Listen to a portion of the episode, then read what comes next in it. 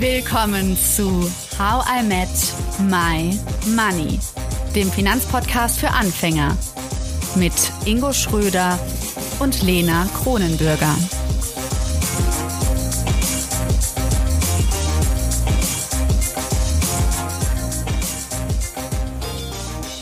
Hallo Lena!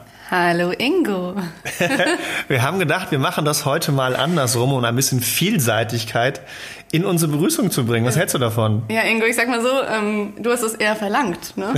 Anscheinend bin ich. Also ich dachte, es wäre witzig, wenn wir es einfach konsequent immer gleich machen. Und irgendwann nervt es die Leute so, dass sie es fast schon witzig finden. Aber, Aber ZuhörerInnen finden das dann auch mal anders gut und nicht immer diesen Sing-Sang-Zitat, äh, den wir dann machen. Von daher. Äh also ich hoffe, es gibt noch ein paar Leute auf meiner Seite, die es gut finden mit Sing-Sang, aber gut. Oder wir machen eine Mischung. Du immer gleich, ich immer anders.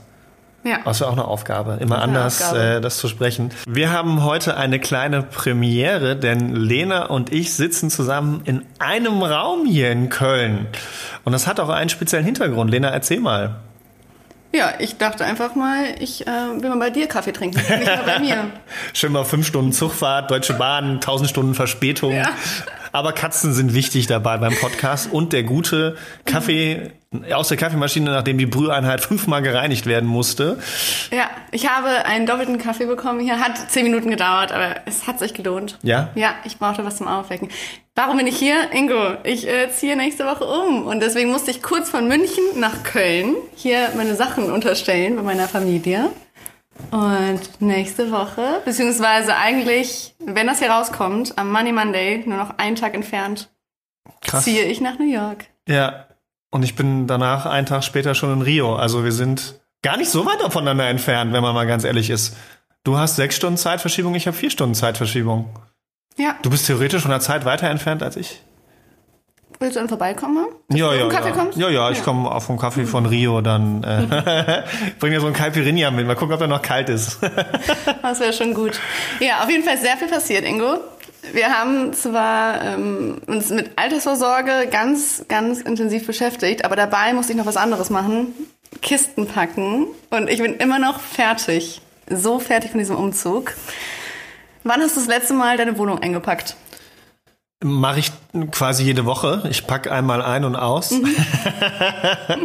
nee, ähm, ja, bei meinem letzten Umzug halt, ne? Und das ist jetzt vier, fünf Jahre her, glaube ich, um und bei. Aber ich habe ein Umzugsunternehmen beauftragt. Ja, ich verstehe auch, warum Leute das tun jetzt. Wirklich. Es ist, es also ist, die, das, ist das Schlimmste. Es ist das Schlimmste, was man machen kann. Ähm, zum einen wollte ich ja erstmal alles mir angucken, was man wirklich noch behalten will. Denn es ist jetzt so, dass ich erstmal plane, für so, weiß ich nicht, circa zwei Jahre oder so wegzugehen. Das heißt, ich muss gucken, was will die Zukunftslehner in drei Jahren noch haben? Welche Möbel sind da wirklich noch cool? Welche Kleidungsstücke, die jetzt nicht in den Koffer für New York passen, die möchte ich auch noch in drei Jahren anziehen? Da fällt einiges weg. Und was war so das, was am schwersten war, sich davon zu trennen?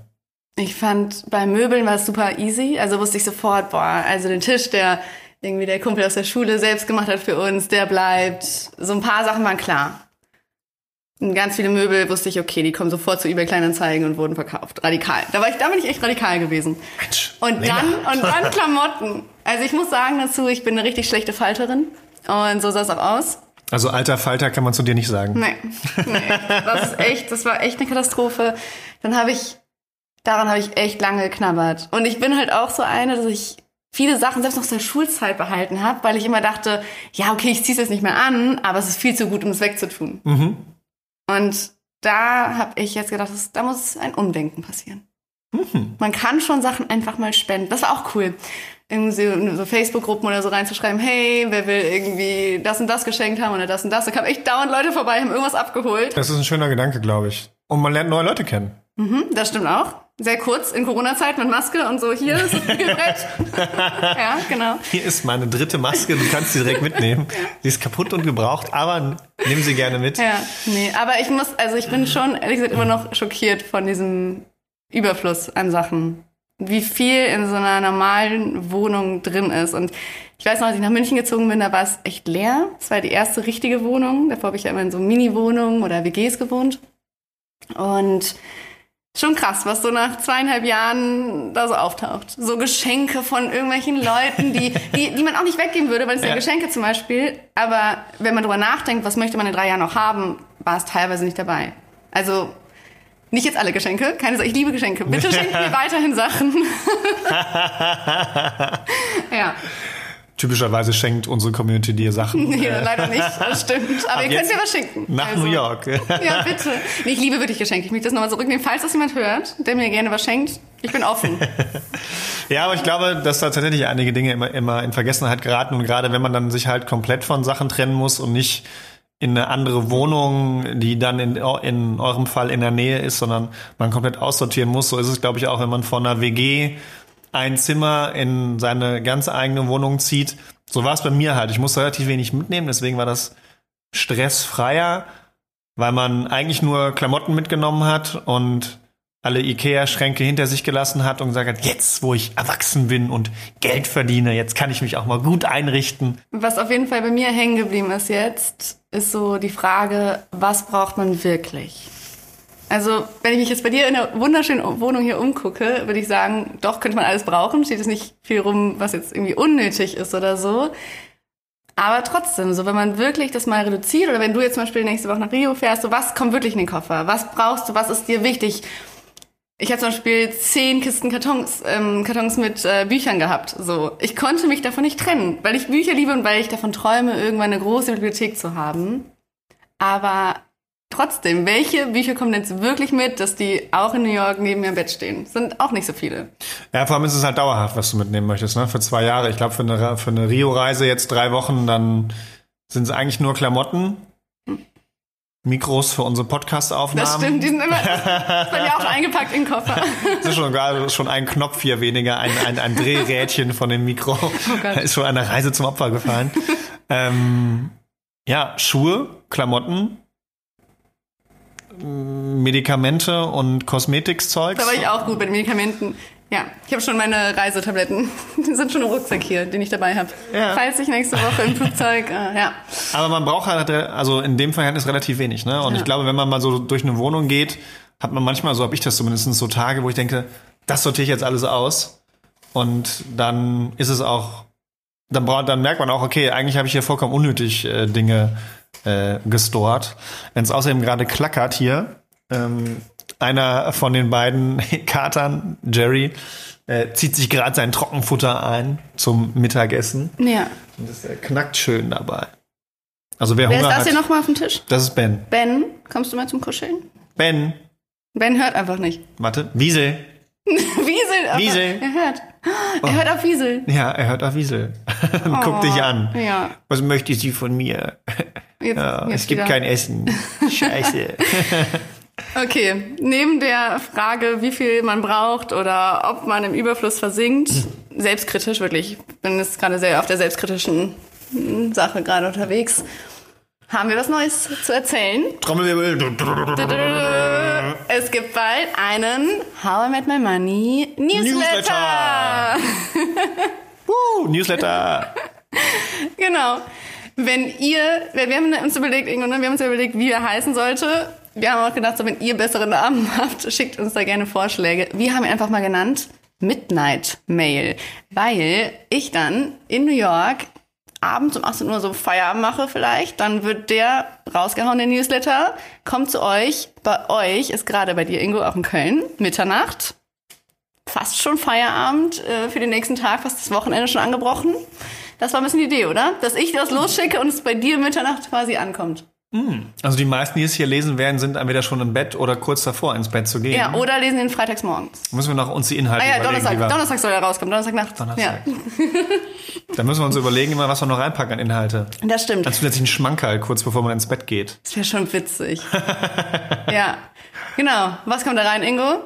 Ja, also wir erzählen ein bisschen so unsere emotionalen Momente der Woche mit Geld, würde ich sagen. Genau, wir fassen nochmal alte Sachen zusammen. Äh, ein bisschen Logbuchmäßig, wie wir es äh, am Anfang immer vorhatten, dass wir halt schauen, was haben wir gelernt.